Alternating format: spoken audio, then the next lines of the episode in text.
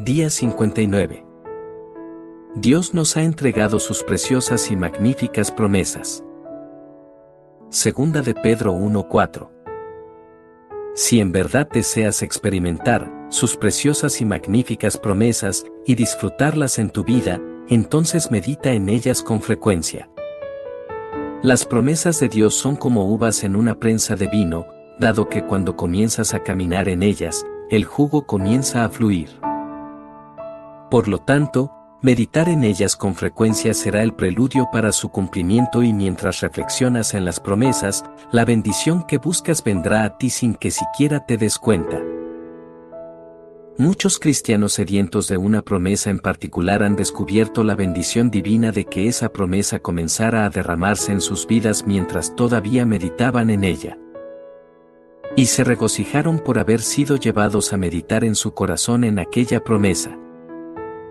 Además de meditar en las promesas de Dios, procura recibirlas en tu alma como palabra del Señor.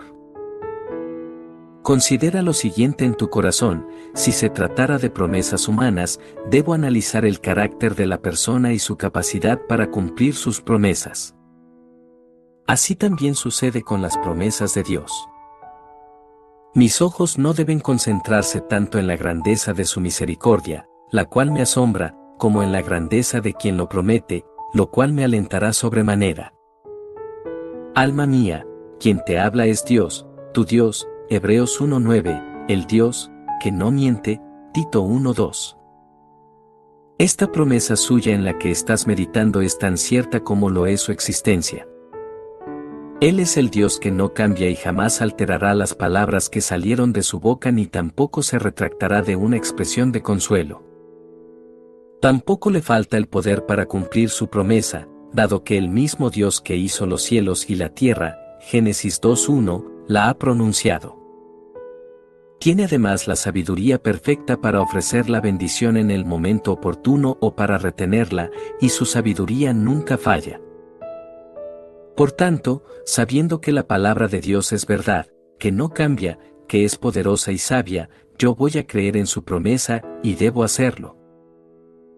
Si vamos a meditar en las promesas de Dios de esta manera, enfocándonos en el que hace la promesa, realmente experimentaremos sus bendiciones y recibiremos su cumplimiento. Según la tradición judía, el escudo de David representa físicamente la palabra hebrea Amén. Este emblema es más conocido como la estrella de David, pero el verdadero nombre es escudo de David, porque Israel no debe hacerse, ningún ídolo, ni nada que guarde semejanza con lo que hay arriba en el cielo. Éxodo 24. Son dos triángulos entrelazados, uno que apunta hacia la tierra y el otro hacia el cielo, que simbólicamente significa, hágase tu voluntad en la tierra como en el cielo, Mateo 6:10. Luego de saber esto, analiza las palabras de Pablo, pues tantas como sean las promesas de Dios, en él todas son sí, por eso también por medio de él, amén, para la gloria de Dios por medio de nosotros. Segunda de Corintios 1:20. Por tanto, las promesas de Dios se cumplirán en nuestras vidas de la misma manera que se cumple su voluntad en el cielo. En Isaías 65:16 el término hebreo amén se emplea dos veces como un nombre, cualquiera que en el país invoque una bendición, lo hará por el Dios de la verdad, y cualquiera que jure en esta tierra, lo hará por el Dios de la verdad. En vez de el Dios de la verdad, el hebreo literalmente dice, el Dios de amén.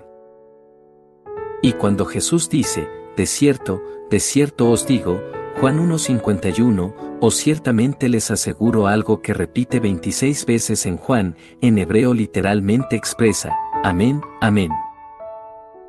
En otras palabras, se cumplirá porque nuestro Dios es el Dios de amén.